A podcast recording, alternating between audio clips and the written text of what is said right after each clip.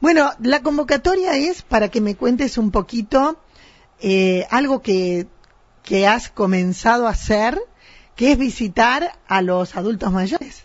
Exactamente, estamos visitando a, los adultos mayores, a nuestros abuelos, eh, en diferentes puntos que hacen y los reúnen a ellos en nuestra localidad, como por ejemplo el geriátrico, el hogar de ancianos y el taller de la tercera edad que está en la comuna. Bien. Todo por un motivo.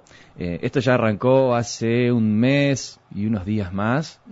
Y bueno, tiene justamente eh, el proyecto por delante de lograr con ellos una recopilación de información Bien. que hace que eh, guardan ellos. Que guardan ellos, sin duda. Eh, que hacen a, su entorno, aparte de su vida, que ellos se animan a contar, obviamente. Y detrás de esto también conseguir y rescatar recetas de comida. ¿Viste qué tan importante, qué lindo es? Las eh, recetas de la abuela, ¿viste que no, hay un libro que no tenga la receta de la abuela, un programa de televisión que te digan las recetas de, de antes que se van manteniendo de generación en generación? Exacto, y más allá de lograr y rescatar eh, estas recetas con sus ingredientes y sus pasos también es lo que está detrás, la historia, la esencia de esto, ¿no? Eh, pensemos que María Juana, allá por el 1880, 90, por ahí, es como que iniciaba ella la localidad con sus primeros inmigrantes, italianos, tenemos algo de alemanes, españoles. españoles. Esa fue la primer migración que tuvo, ¿no? Y la segunda la tuvimos allá por el 1940, 40 y pico, cuando vino, se, hizo la fábrica de vagones. Claro. Esa fue una migración interna, donde vinieron de distintas localidades, sé que de Córdoba, de Salta, Tucumán, de muchos lugares, porque he estado... Ercilia. exactamente. Muchos de ahí Y pensemos que de cada localidad también a su vez venían influidos por su eh, descendencia, ¿no? Eh, tenemos descendencia obviamente en este mestizaje la parte criolla también que nos, que nos envuelve como, como buen argentino que somos. Así que hay como, vamos a, vamos a usar bien eh, la jerga del momento, como una olla grande donde se cocinan.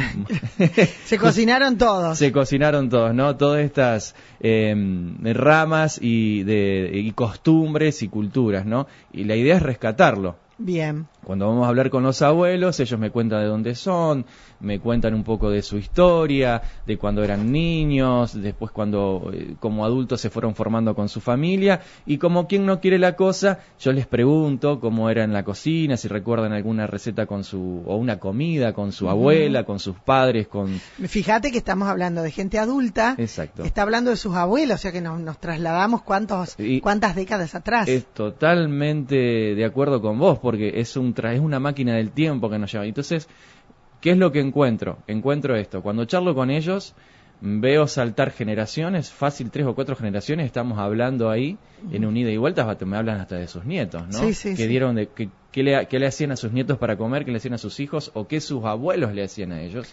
Eh, eh, lo que uno aprende de chiquito, lo que te pasa de chico, no lo olvidas.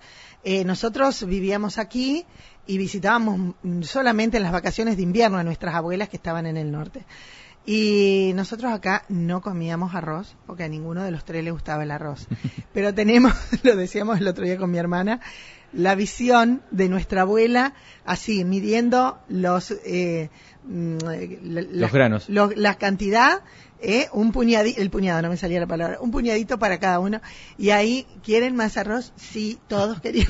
Mi mamá se ponía verde, pero era la comida de la abuela. Entiendo perfecto. Y sí, todos recordamos que la comida de la abuela o de mamá tiene un sabor distinto, la preparación tiene un ingrediente eh, que lo hace especial. Y detrás de eso estaba la historia, sí, mi mamá lo hacía de esta manera, mi tío venía a casa determinado día y, ese día nos juntábamos todo y él contaba historias o me acuerdo que jugábamos, o sea, y obviamente detrás de, este, de esta narración, de estos hechos que ellos cuentan, hay una emoción porque los he visto llorar, en el buen sentido, ¿no? emocionarse. Emocionarse, sí, sin duda. Y es un momento muy lindo, unos 30 minutos más o menos que compartimos juntos, donde ellos se sienten muy bien, ser escuchados al compartir, y yo siento que queda un poquito de su vida plasmado y guardado. ¿Para qué?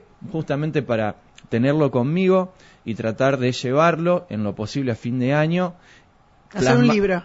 plasmado en Qué papel, linda. exactamente, donde bueno, va a estar el abuelo, un poquitín de su historia, obviamente un poquitín de lo que él me contó, más una receta abajo Qué donde va a contar un poco. Para, también para la familia.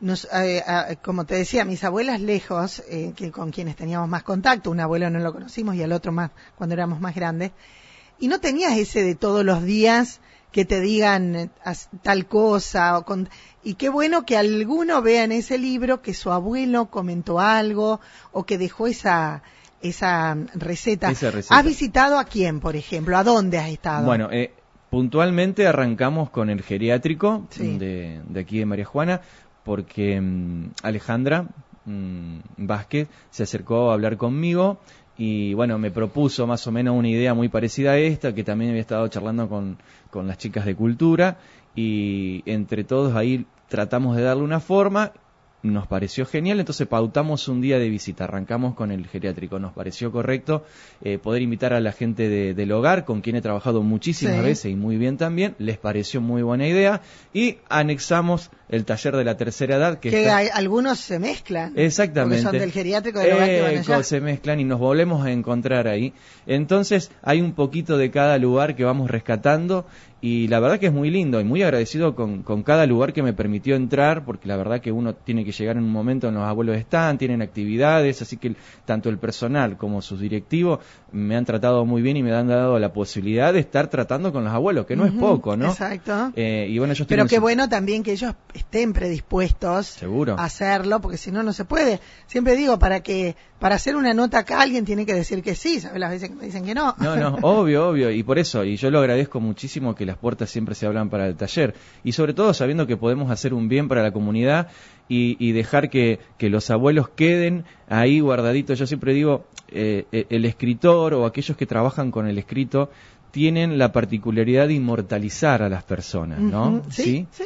Porque Sí, más allá que después físicamente esa persona deje de estar con nosotros, por ahí abrimos un libro o, o como dijiste vos, cuando tengamos ese libro en mano y se lo entreguemos a ellos o sus familiares, ese Claro. libro está, mira, esto dijo tu abuela, esto comentó, eh, y es un momentito de la historia que como una máquina del tiempo te Te trae de regreso y vos sabés lo importante que es, eh, por ejemplo, para ellos, para que ellos- alguien los escuche y que ellos puedan hablar desinhibidos, que alguien les pregunte. Uno de los graves problemas de las personas adultas, por eso muchas veces son estafados, porque hay alguien que los llama y se pone a hablar con ellos. Exacto. Este- Y ellos necesitan ser escuchados. Y, y hablar con alguien, la soledad que, que se extiende más allá de la pandemia, es de muchas personas que viven solas y que no hablan con nadie en el día. Pasa que eh, hoy en día la probabilidad de vida se ha extendido tanto Mucho. que, bueno, la medicina te permite, es como perdurar varios años más que antes. Entonces, bueno, por eso se da esta situación de que los abuelos están ahí.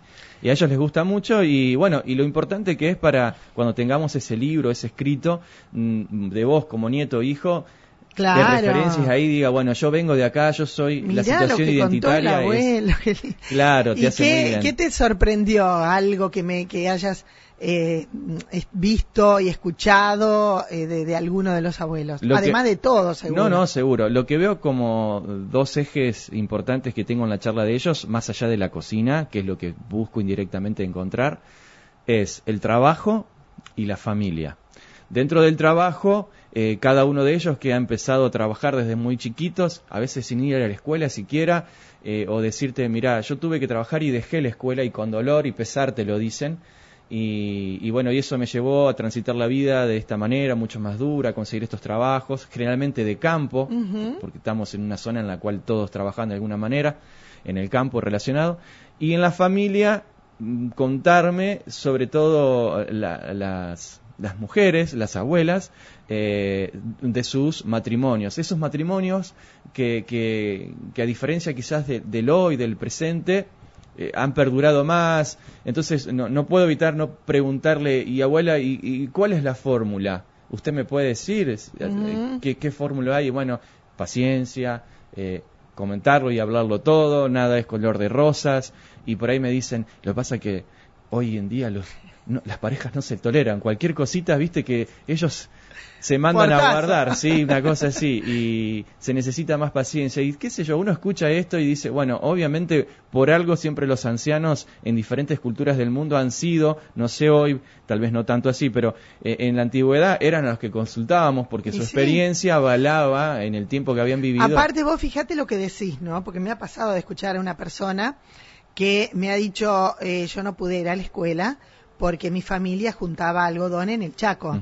Y me decían, a mí y a mis hermanos nos ponían en un pocito, eh, mientras los papás, para que no nos podamos escapar, o nos, ayudábamos a ellos. Y esa persona que no fue a la escuela y que te dice, te mando audio porque no sé escribir ni leer, tiene un negocio. Y un negocio floreciente. Y compró una camioneta de las últimas. Y vos decís, es meritorio eso, sin haber ido a la escuela. Ahora recién una persona que tiene 63 años, ahora recién va a la escuela, va a aprender a leer y va a aprender a escribir, pero así todo pudo abrirse camino en la vida, como estos abuelos que habrán hecho eso muchos. Sin duda, lo que pasa es que bueno, ahí tenés que separar un poco situaciones que, que hacen el hecho de, bueno, trabajamos, buscamos un futuro, trabajamos por esto, y otra cosa que es estudiar y que eso también te facilita en cierta manera. Te abre puertas. Estructuralmente en esta sociedad que te pauta, bueno, sí, Vos habrás escuchado, estudias porque si no, no sos nada, te dicen, ¿no?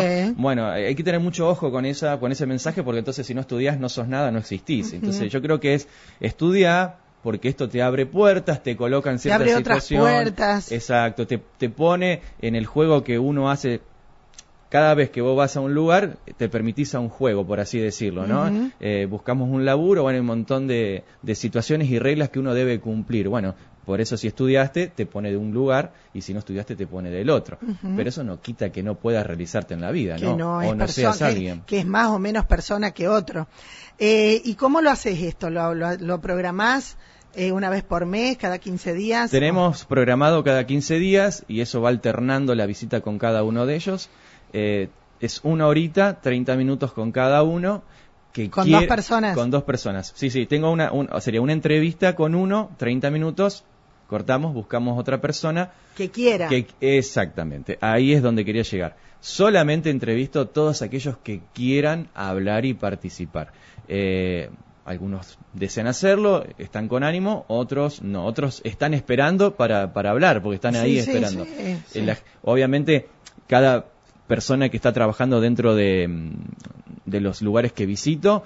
Te apuntan. Me apuntan y ya lo tienen hablado previo, se acercan y dicen, ¿te acordás? Este muchacho que iba a venir. Y, sí, sí, bueno, lo estamos esperando, sí, bueno, vamos a hablar y, charlan. Y se sienten siempre muy cómodos todos y con mucho, pero con mucho respeto a la situación. Pero a mí me ha pasado, he hecho muchísimas notas con personas mayores, además de ser un libro abierto, eh, no tienen el prejuicio de, ay, me da vergüenza, eh, ¿qué dirán? No, esto no lo digo, ¿viste? A veces eh, me toca tener que eh, invitar a alguien a hacer una nota de personas que hablan en público y te dicen, no, que me da vergüenza.